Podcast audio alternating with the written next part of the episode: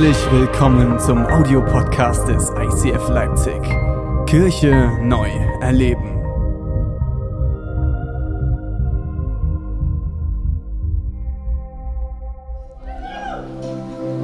Okay. Nachdem ich letzte Woche das Wochenende im Bett verbracht habe, werde ich euch heute die Predigt mitbringen vom letzter Woche. Seid ihr ready? Zähle. Wuhu. Wuhu. Das ist gut. Zähle die Jahre. Sie predigt aus der Reihe Times and Seasons und ich lese mit uns die Verse für heute aus dem Galaterbrief vom Paulus. Aus dem Galater 6, 4 bis 10. Darum soll jeder sein Leben genau prüfen. Dann wird er sich über seine guten Taten freuen können, aber keinen Grund zur Überheblichkeit haben. Denn jeder ist für sein eigenes Tun vor Gott verantwortlich. Und das ist schon schwer genug. Ich muss an der Stelle kurz einhaken. Ich bin ursprünglich nicht kirchlich aufgewachsen. Das habe ich schon ein paar Mal erlebt, äh, erwähnt. Mit 18 habe ich eigentlich das erste Mal so wirklich Kirche kennengelernt, dass ich sonntäglich in Gottesdiensten war. Und eine, Ding, eine Sache, die ich damals erleben durfte, war, dass Christen genau das hier nicht tun, sondern es genau umgekehrt machen. Ich habe so oft erlebt, dass Christen denken, sie dürfen immer, nur weil jemand anderes auch Christ ist, in deren Leben hineinsprechen und korrigieren. Weil wir Christen sollen uns ja gegenseitig korrigieren und ermahnen im Wort Gottes, oder? Das waren dann sehr ätzende Momente manchmal. Dass Leute Sachen in meinem Leben angesprochen haben, die sie in feuchten, naja, angehen. Ich weiß nicht, ob du das schon mal erlebt hast. Das sind dann so Momente gewesen, irgendwelche lieben Geschwister, die es natürlich nur gut gemeint haben. So Sachen so wie, naja, so eine Mütze im Gottesdienst. Hm. Ein Haarband im Gottesdienst, ne, Franz? In Dresden geht das vielleicht. Ich hatte damals so ein Lippenpiercing und dann kam eine ältere Dame auf mich zu und meinte, naja, junger Mann, also dieser Draht in deinem Gesicht ist ja jetzt nicht so gottgefällig. Oder dann noch krassere Sachen, unsere Beziehung, Boris, meine Beziehung hat mehrere Male ziemlich darunter gelitten, dass damals Leute aus der Gemeinde dachten, sie dürfen in unsere Beziehung reinsprechen, obwohl sie es überhaupt nicht angeht. Irgendwann hatte ich ein sehr gutes Gespräch mit einem meiner äh, sehr geliebten Mentoren, auch Schwiegervater genannt. Und er sagte mir, als ich ihm von einem, ähm, einer Herausforderung, die ich mal wieder in einem Konflikt in der Gemeinde hatte, das war damals schon in Leipzig, sag, sagte er, René, hast du dieser Person überhaupt die Erlaubnis und das Mandat gegeben, in dein Leben hineinzusprechen? Ich so, hä? Wie meinst du das? Dann sagt er, René, nur weil jemand Christ ist, hat er nicht die Erlaubnis, alle anderen Christen zu korrigieren und denen in deren Leben hineinzusprechen. Und das war für mich mindblowing. Das hat mir damals eine komplett neue Perspektive eröffnet. Ich dachte, ja, stimmt. Denn jeder ist für sein eigenes Tun vor Gott verantwortlich und das ist schon schwer genug, oder? Ich bin der und du bist der, der anderen die Erlaubnis gibt. Wenn ihr euch bei mir hier freiwillig in die Predigt reinsetzt, gebt ihr mir eine gewisse Erlaubnis, zu euch zu sprechen. Wenn jemand bei uns Leiter wird, bei mir in die Seelsorge kommt, im Mentoring sitzt oder ähm, mit mir ein Gespräch sucht und mir etwas anvertraut, gibt er mir die Erlaubnis, in sein Leben hineinzusprechen. Aber ich werde mich davor hüten, nach dem Gottesdienst durch unseren Raum zu gehen und sagen, naja, also wie du dein Leben lebst, das ist aber nicht so gottgefällig. Weil ich das gar nicht meine Aufgabe und es ist nicht meine, ich habe gar nicht die Erlaubnis. Es sei denn, du sprichst sie mir zu. Es hat was mit Grenzen und Grenzen wahren zu tun. Darum soll jeder sein Leben genau prüfen. Dann wird, es, wird er sich über seine guten Taten freuen, aber keinen Grund zur Überheblichkeit haben, weil das ist genau das ist nämlich Überheblichkeit. Ich überhebe mich über andere Leute, obwohl wir gar keine Beziehung haben. Denn jeder ist für sein eigenes Tun vor Gott verantwortlich, das ist schon schwer genug. Wer im Glauben unterwiesen wird, soll auch zum Lebensunterhalt seines Lehrers beitragen, so gut er kann. Das ist natürlich jetzt eine blöde Situation, weil jetzt bin ich der Lehrer. Ähm, ich habe mir überlegt, was sage ich dazu? Ist ganz einfach. Wie gehen wir mit Leuten um, die wir als Gastprediger einladen? Wenn wir Gastprediger haben, haben wir ein festgelegtes Honorar, das jeder Gastprediger mitbekommt. Wir schauen, dass dieser Gastprediger ein wunderschönes Hotelzimmer kriegt, dass dieser Gastprediger zum Essen eingeladen wird, dass er ein kleines Dankeschön bekommt. Warum machen wir das? Weil es mit Respekt und Ehre zu tun hat. Wenn ich den Lehrer, der mich, mir, mich unterweist, wenn ich den ehre, werde ich bekommen. Wenn ich ihn segne, werde ich Segen empfangen. Das ist ganz, ganz einfach. Und das hat etwas mit meiner Herzenshaltung zu tun. Wenn mein Herz offen ist, werde ich empfangen. Wenn, ich aber die Person, wenn mir die Person so egal ist, dass es mir egal ist, ob die versorgt ist oder nicht, ist mein Herz nicht offen und dann kann ich auch nicht empfangen. Das ist dann der Moment, wo ich so sitze im Gottesdienst. Mir die Ohren nämlich zuhalte geistlich. Könnt ihr mir folgen? Meint nur nicht, ihr könntet euch über Gott lustig machen. Denn was der Mensch sät, das wird er auch ernten. Für alle, die es nicht wussten, der Vers kommt aus der Bibel. Wer sich nur auf sich selbst verlässt, den erwartet der ewige Tod. Wer sich aber durch den Geist Gottes führen lässt, der wird durch ihn ewiges Leben empfangen. Lasst uns also nicht müde werden, Gutes zu tun. Es wird eine Zeit kommen, in der wir eine reiche Ernte einbringen. Wir dürfen, nicht, wir dürfen nur nicht vorher aufgeben. Solange uns noch Zeit bleibt, wollen wir alles Menschen Gutes, äh, wollen wir allen Menschen Gutes tun. Vor allem aber denen, die mit uns an Jesus Christus glauben. Jesus, ich danke dir, dass du Gutes an uns getan hast und dass wir Gutes an anderen tun dürfen. Ich bete, dass du uns heute lehrst, was es heißt, mit unserer Zeit, die du uns anvertraut hast, richtig umzugehen. Amen. Vielen Dank, Sarah. Kleiner Applaus.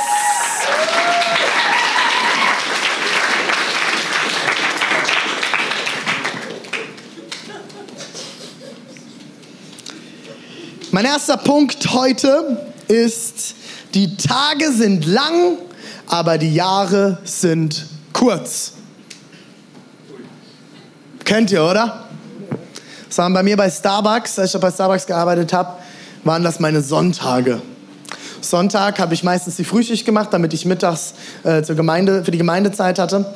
Und diese Sonntage haben sich gezogen wie Kaugummi. Weil sonntags ist bei Starbucks nicht viel los.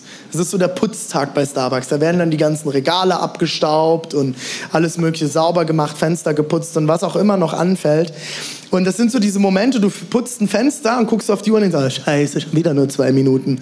Und dann gehst du, du tust das Regal abschrau absch abschrauben. Abschrauben, habe ich auch gemacht, habe ich mit heimgenommen. Naja, abstauben. Und dann guckst du wieder auf die Uhr, Mist, schon wieder nur fünf Minuten rum. Und dieser Tag zieht sich wie ein Kaugummi.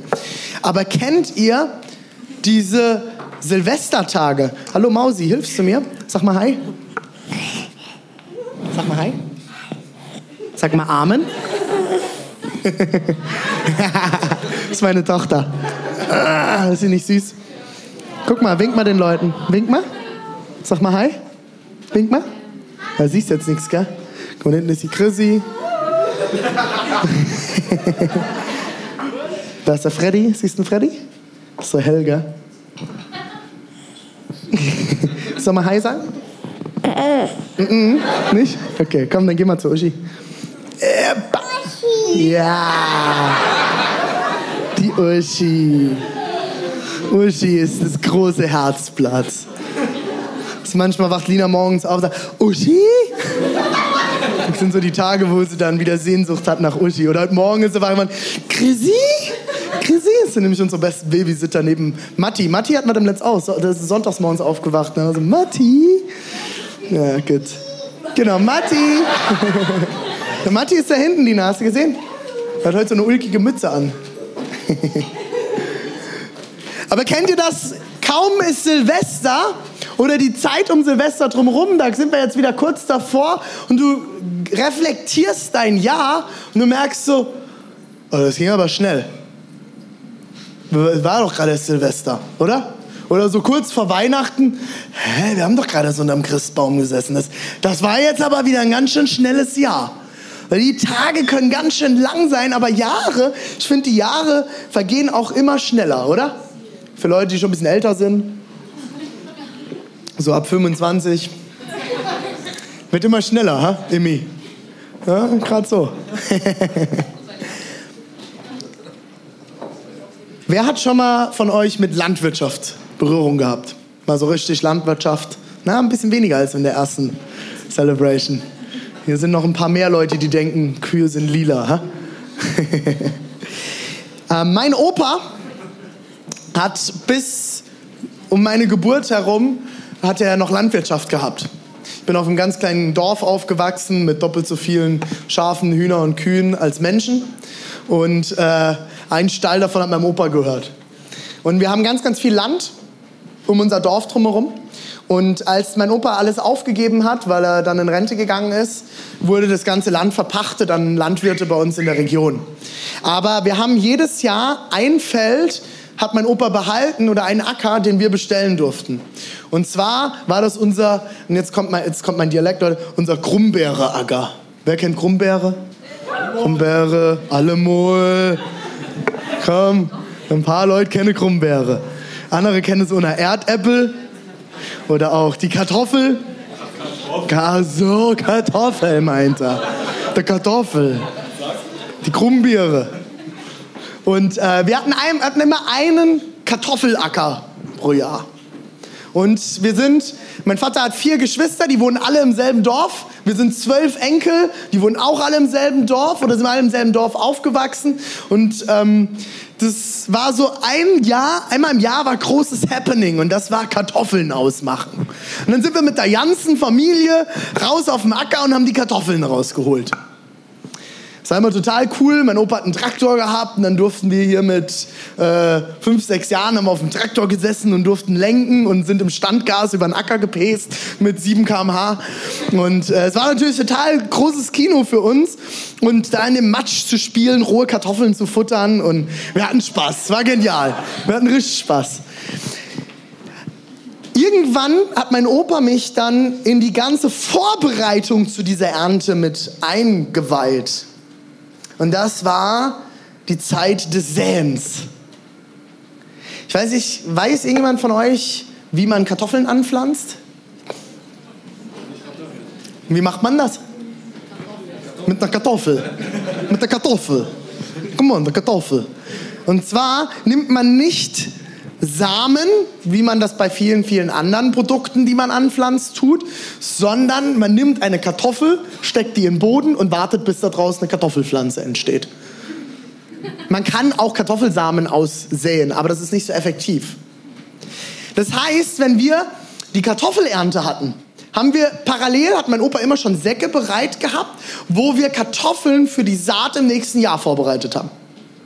Das waren immer die hässlichen, verkrüppelten, kleinen und nicht so hübschen Kartoffeln. Die haben wir dann immer eingesammelt, bis die Säcke voll waren. Und dann im nächsten Jahr hat mein Opa mich dann mitgenommen und dann sind wir im Frühling, haben wir dann die Kartoffeln ausgesät.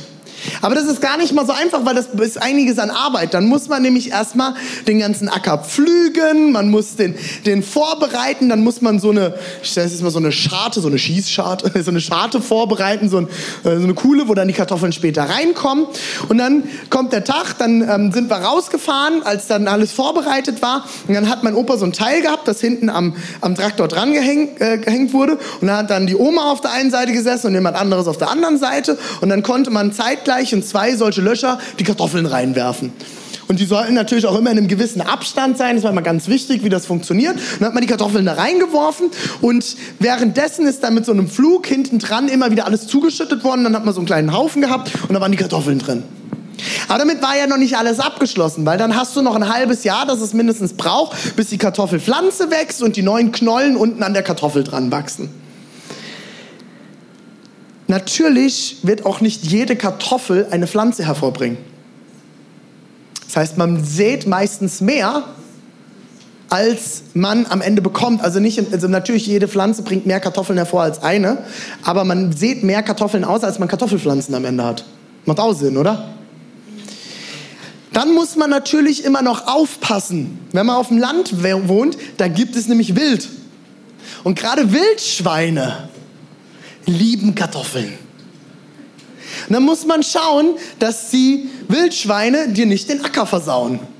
Weil sonst hast du am Ende keine Ernte.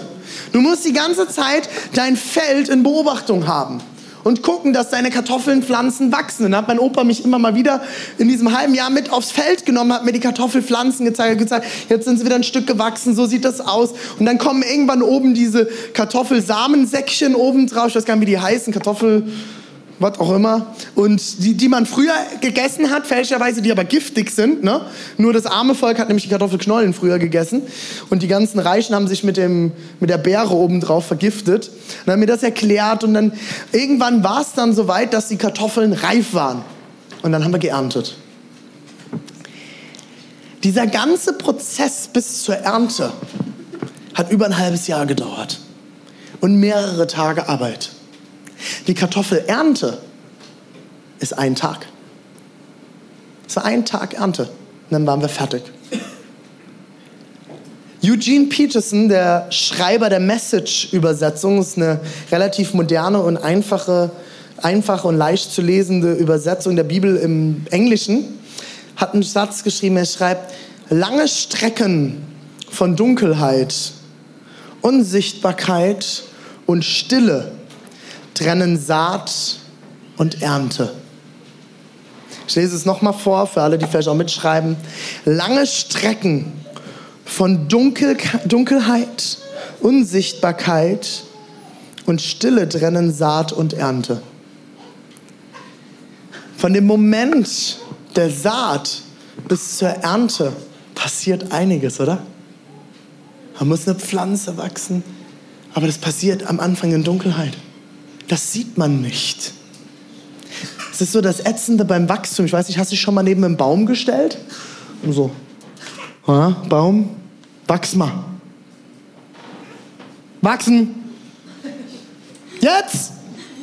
In Jesu Namen wachse. Mal probiert? Meistens passiert da relativ wenig, sei denn du hast eine große Autorität im Heiligen Geist. Mir hat mal ein sehr weiser Mentor gesagt, René, also als so junger Leiter ist man sehr energisch und als junger Mensch ist man immer sehr kraftvoll und denkt meistens noch nicht so weit, sondern eher in kurzen Zyklen und will schnell Ergebnisse sehen und dann macht man und macht man und macht man und hat mir irgendwann ein Mentor gesagt, hat gesagt, René, ein afrikanisches Sprichwort sagt, das Gras wächst nicht schneller, wenn man dran zieht. Schon mal probiert? Wenn du am Gras ziehst, ob es schneller wächst, dann meistens reißt es aus und macht es kaputt. Das waren so meine ersten Erfahrungen als Leiter. Dass ich dann mein Wachstum zerstört habe, dadurch, dass ich es kaputt gemacht habe beim Rausziehen, weil ich es gedrängt habe zu wachsen. Und ganz spannend wird es, wenn man mit Menschen arbeitet. Wisst ihr, was das Schönste in meinem Beruf ist? Menschen. Wisst ihr, was das Herausforderndste in meinem Beruf ist? Menschen. Menschen haben nämlich die Eigenschaft, nicht wie wenn man ein Haus baut mit Steinen, dass man einen Stein, neben einen Stein, neben einen Stein, auf einen Stein, oben drauf und man sieht, wie so ein Haus wächst. Und man kann abends nach Hause gehen, ich habe heute ein Haus gebaut. Oder wie in dem wundervollen Film, ich habe Feuer gemacht.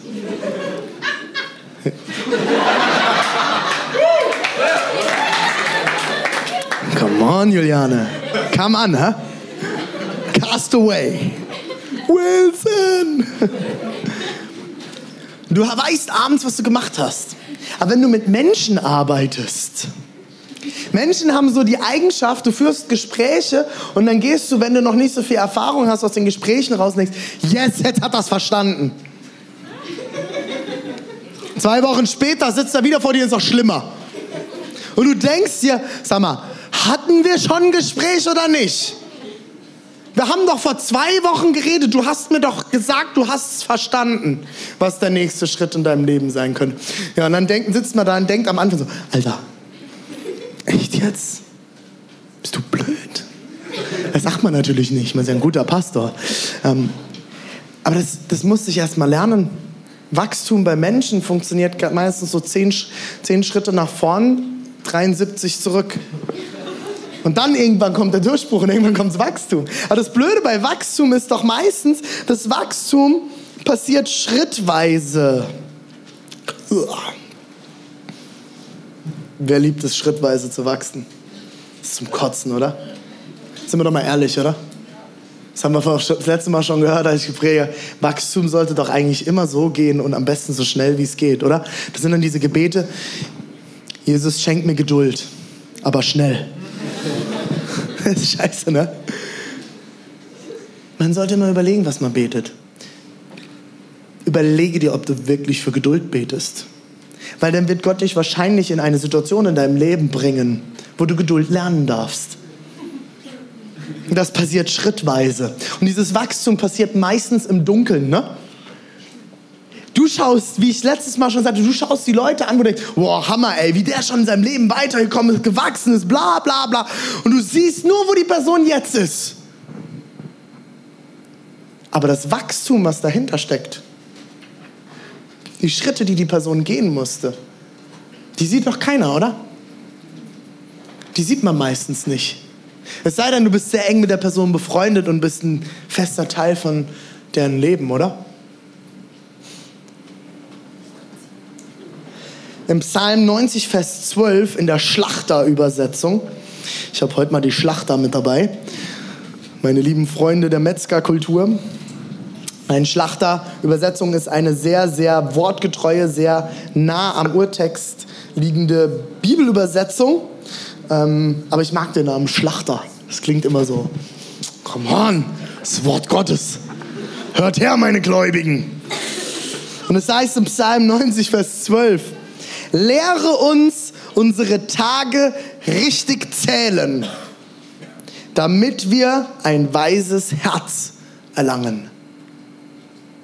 Lehre uns unsere Tage richtig zählen, damit wir ein weises Herz erlangen.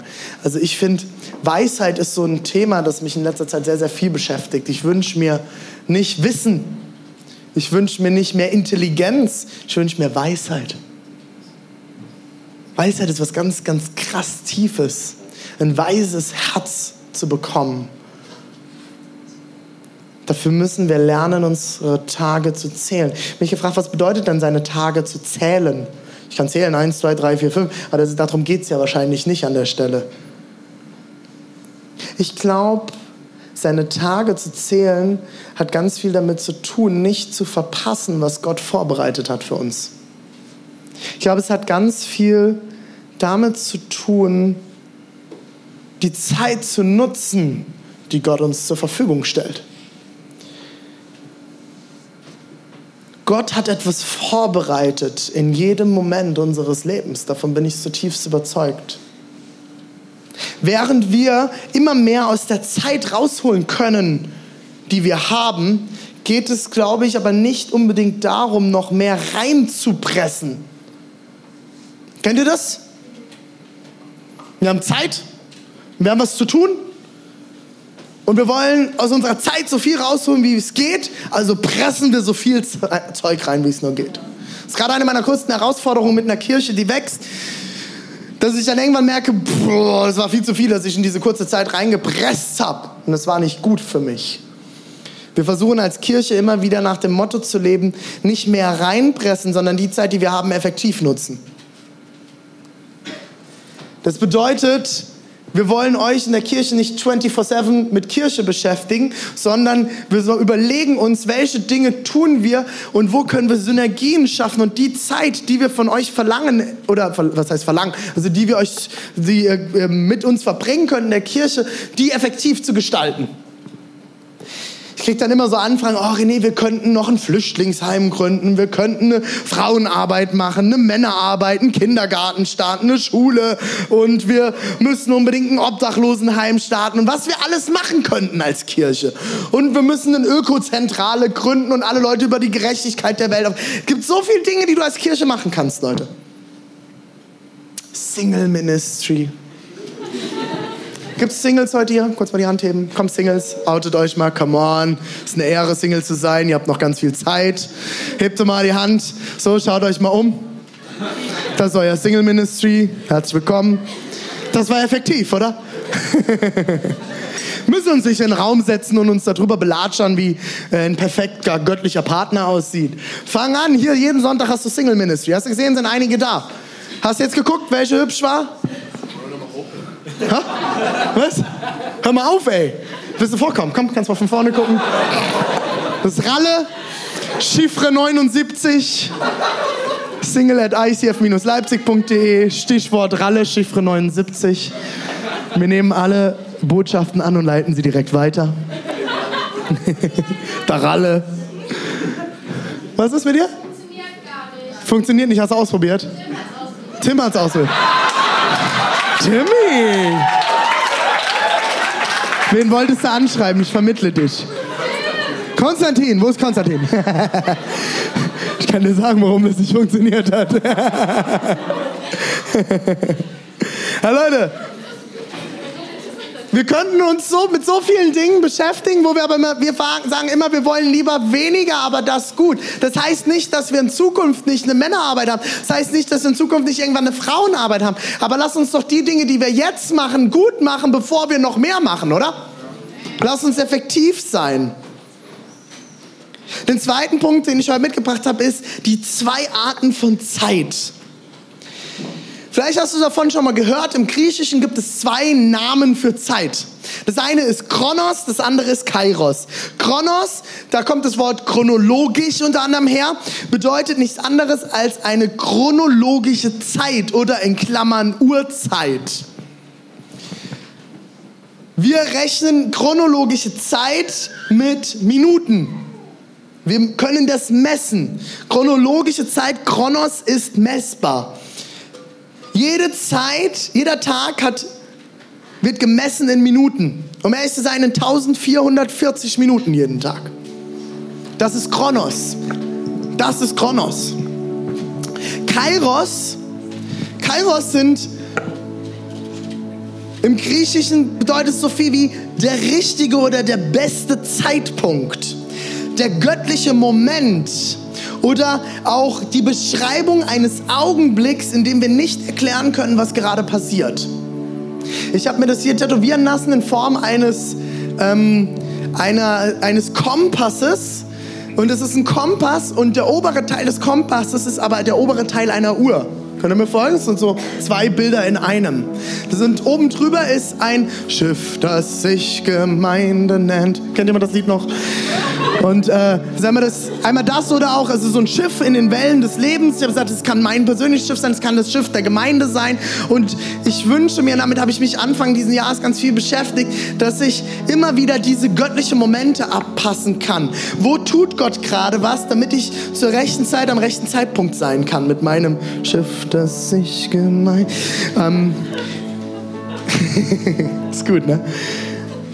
Kairos-Momente erscheinen oft, als ob Gott unser Zeitgefühl durchbricht, um etwas Größeres zu tun, als unser Vokabular beschreiben kann. Ich will euch das mal deutlich machen an Apostelgeschichte 1, 6 bis 8. Ich lese wieder aus der Schlachter. Da fragten ihn die, welche zusammengekommen. Hier merkt ihr, das ist Schlachter, okay? Wenn du heute noch so redest, wunder dich nicht, wenn du keine Freunde hast. Dann brauchst du kein Freunde-Ministry, sondern musst deine Sprache ändern. Da fragten ihn die, welche zusammengekommen waren und sprachen. Da trafen sich die, welche zum Bier trinken kamen. welche, das benutzt man gar nicht mehr, oder? Das ist total lustig. Ähm, Herr, du, du stell, Herr, das ist die dritte Predigt heute. Herr, stellst du in dieser Zeit, hier steht für Zeit Kronos im Griechischen, für Israel die Königsherrschaft wieder her. Situation ist, Israel ist unterdrückt von den Römern und die Römer herrschen. Und die Frage ist, wird irgendwann wieder Israel ein Königreich sein? Wieder einen König haben? Und wirst du das tun? Er aber sprach zu ihnen, es ist nicht eure Sache, die Zeiten, Kronos, oder Zeitpunkte, Kairos, zu kennen, die der Vater in seiner eigenen Vollmacht festgesetzt hat, sondern ihr werdet Kraft empfangen, wenn der Heilige Geist auf euch gekommen ist. Und ihr werdet meine Zeugen sein in Jerusalem und in ganz Judäa, Samaria, Leipzig, Dresden und bis ans Ende der Welt. Für alle, die sich jetzt wundern, ich, ich habe das hinzugefügt. Es steht da nicht, ne? Habe ich nicht gesagt. Wir verändern nicht das Wort Gottes in dieser Gemeinde. Jede Zeit ist Gottes Zeit. Und jede Zeit ist die richtige Zeit. Die Unterscheidung der Zeit in zwei verschiedene Zeitbereiche ist griechisches Denken. Genauso wie Körper, Seele, Geist griechisches Denken ist. Das jüdische Denken kennt eigentlich nur den Menschen als ein Ganzes. Wir, wir sind heute in unserer europäischen, westlichen Welt, sind wir griechisch geprägt vom Denken her. Jesus ist aber Jude. Und Jesus ist ziemlich sicher vom hebräischen Denken geprägt. Das heißt, wenn wir verstehen wollen, wie Jesus tickt und was Jesus da von sich gibt an vielen verschiedenen Stellen, müssen wir hebräisches Denken verstehen. Mit unserem griechischen Denken kommen wir auch immer mal wieder an bestimmten Stellen an unsere Grenzen. Das merkst du, wenn wir über Körper, Seele, Geist arbeiten. Wenn wir ein Problem mit unserem Körper haben, gehen wir zum Arzt. Wenn wir ein Problem mit unserem äh, Seele haben, gehen wir zum Psychologen. Und wenn wir ein Problem mit unserem, mit unserem Geist haben, gehen wir zu unserem Seelsorger. Interessant ist ja, dass wir immer mehr merken, dass das gar nicht so zu trennen ist, oder? Wie viele Krankheiten sind psychisch.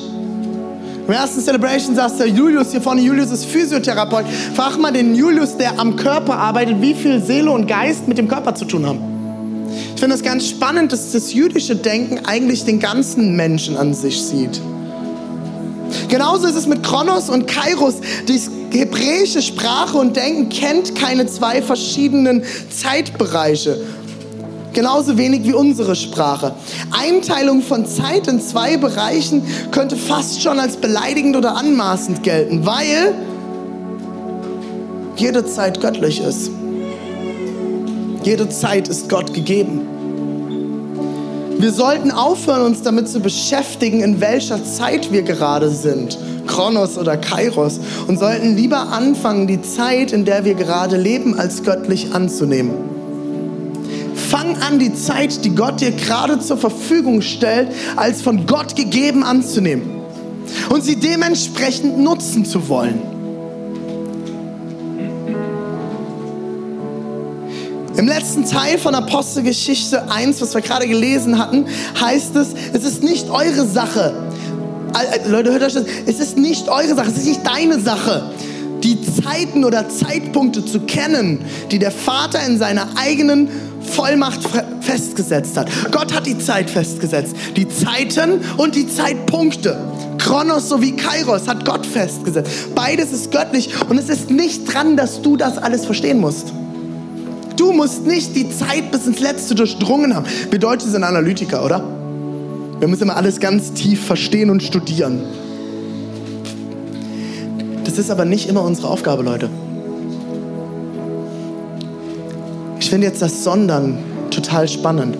Es ist nicht unsere Aufgabe, die Zeit und Zeitpunkte zu kennen, die Gott in seiner Vollmacht festgesetzt hat, sondern ihr werdet Kraft empfangen, wenn der Heilige Geist auf euch gekommen ist. Und ihr werdet meine Zeugen sein in Jerusalem und ganz Judäa, Samaria, Leipzig, Dresden und bis ans Ende der Welt oder Erde. Es ist nicht dran, dass wir alle Zeiten und Zeitpunkte kennen. Der Heilige Geist wird uns aber mit Kraft erfüllen. Warte nicht auf göttliche Momente. Lebe im göttlichen Moment. Warte nicht darauf, dass immer diese göttlichen Momente kommen. Na, wo ist er denn jetzt? Wo ist denn der Kairos? Na, wann kommt dann endlich? Nein, lebe im göttlichen Moment im göttlichen Momentum. Der Himmel ist offen, der Heilige Geist lebt in dir und dadurch kannst du göttliche Momente in allen Situationen schaffen. Wusstest du, dass du durch den Heiligen Geist Schöpfer und Schaffenskraft in dir hast? Wenn Gott der Schöpfer ist und er und das heißt im ersten Vers der Bibel heißt, der Ruach, der Geist Gottes ruhte auf dem Wasser. Ist das nicht genial? Wenn der Geist Gottes auf dem Wasser ruhte und dadurch geschaff, geschaffen wurde. Und du diesen Heiligen Geist, Ruach, diesen schaffenden Geist jetzt in dir hast, hast du Schöpferkraft in dir. Das heißt, an dieser Stelle wenn du in Situationen, in Momenten in deinem Leben bist, kannst du aus diesen Momenten und diesen Zeiten, kannst du göttliche Momente machen. Aha, wie kann ich das? Ist ganz einfach, indem du dir bewusst machst, dass der Heilige Geist jetzt in dir ist. das rettet unsere Ehe immer wieder. Wir sind beides zwei richtig fette Knallköpfe. So richtig schön dominant. Und wenn wir streiten, dann streiten wir richtig. Und dann wird es auch mal richtig laut. Wir wohnen jetzt in einer sehr hellhörigen Wohnung. Ich will manchmal gar nicht wissen, was die Nachbarn von uns denken, was wir für Pastoren sind. Weil wir können mal richtig laut streiten. Und wir haben irgendwann mal abgemacht, durch gute Ehebegleitung, wir müssen Momente finden, wo wir aussteigen aus dem Streit. Wo jeder mal kurz den Raum verlässt, irgendwo anders hingeht und jetzt wird es ganz christlich, betet. Meine Frau kriegt das immer viel besser hin als ich. Ich gehe dann immer raus und sage, so Scheiße, raus und bin immer stinksauer und fluch alles an, was noch kommt. Und ganz oft kommt meine Frau dann zu und sagt, Schatz, tut mir leid. So, nein, noch nicht jetzt. Ich bin doch sauer. Ich will mich jetzt streiten. Ich will jetzt das Recht haben. Nein, es geht jetzt nicht um Recht. Oh, das ist hart, Leute. Das sind die Momente, ich hasse es, wenn es nicht um Recht geht. Das geht überhaupt nicht mit meinem Stolz. Aber diese Momente, wo du aus so einer Situation rausgehst, was ja eigentlich eine sehr ungöttliche Situation gerade jetzt gefühlt ist, und du sagst, Gott, was ist denn dein Blick auf diese Situation? Und du spürst, wie der Heilige Geist diese Sachen offenbart. Und es wird ein göttlicher Moment. Wenn du auf der Arbeit bist, mit deinen Kollegen und du herausgefordert bist, hol Gott mit rein. Wenn du einen Deal abzuschließen hast auf der Arbeit und du, stehst vor dem Deal und du hast, brauchst Weisheit, frag doch mal Gott. Mach einen göttlichen Moment daraus. Wenn du irgendwo in der Uni bist, mit Freunden herausforderst, wo auch immer, hol doch mal Gott mit rein. Frag ihn doch mal. Das ist Glaube praktisch. Ist schön, wenn du Bibel gelesen hast und viel Wissen hast. Ist nicht falsch. Aber da wird Glaube doch praktisch im Alltag, oder? Gott einfach mal zu fragen, was soll ich denn jetzt damit machen? Wir haben dem letzten Leitungsteam vor, der, vor einem ziemlich großen Herausforderung mit unserem Budget für nächstes Jahr gestanden. Und die Zahlen waren jetzt nicht ganz für uns an mancher Stelle. Und wir haben zusammengesessen und gesagt, puh, da müssen wir jetzt beten. Und wir haben gebetet und wir haben einen tiefen Frieden gekriegt. Und an vielen Stellen haben sich jetzt Dinge extrem genial geklärt und konnten wir ein neues Budget aufsetzen, das viel, viel genialer ist und uns viel mehr Möglichkeiten gibt. Weil wir einen göttlichen Moment draus gemacht haben. Fang an, göttliche Momente in deinem Leben zu schaffen. Als Kind Gottes hast du Autorität zu sagen, ich erlaube der Zeit, nicht bedeutungslos an mir vorbeizuziehen. Ich stehe mitten auf dem Marktplatz der Momente Gottes. Und ich werde das Beste aus diesem Tag herausholen. Fang das mal an, morgens zu beten. Mach das mal zu deinem Gebet. Ich erlaube der Zeit nicht bedeutungslos an mir vorbeizuziehen. Ich stehe mitten auf dem Marktplatz der Momente Gottes und ich werde das Beste aus diesem Tag herausholen. Anstatt zu beten, dass Gott sich zeigt, solltest du die Perspektive ändern. Wenn Gott durch dich drin ist, ist jeder Moment ein göttlicher Moment. Jeder Moment ist ein göttlicher Moment und auf deinen, der auf deinen Gehorsam wartet. Gehorsam. Kein Wort, das man gerne hört. Aber manchmal ist es dran, zu tun, was das Wort Gottes sagt. Da muss man dann nicht nochmal drüber beten. Wenn Gott ist, Gottes Wort klar sagt, bring deinen Zehnten ins Haus Gottes, dann ist das Wort Gottes klar. Wenn du vor der Situation stehst, die Wahrheit zu sagen oder zu lügen, dann brauchst du nicht nochmal drüber beten und noch einen Mentor fragen. Das Wort Gottes ist hier klar. Es gibt Sachen, da ist das Wort Gottes sehr klar und da geht es einfach um Gehorsam. Schaffe göttliche Momente in deinem Leben. Lass uns gemeinsam aufstehen. Wir wollen noch ein letztes Lied singen.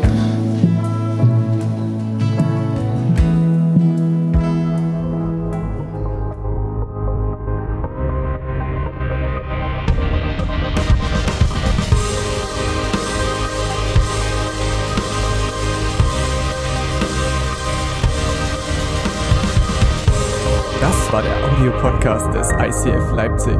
Wir hoffen, dich hat die Predigt inspiriert. Für Fragen oder mehr Informationen schreib uns gern unter info at icf-leipzig.de.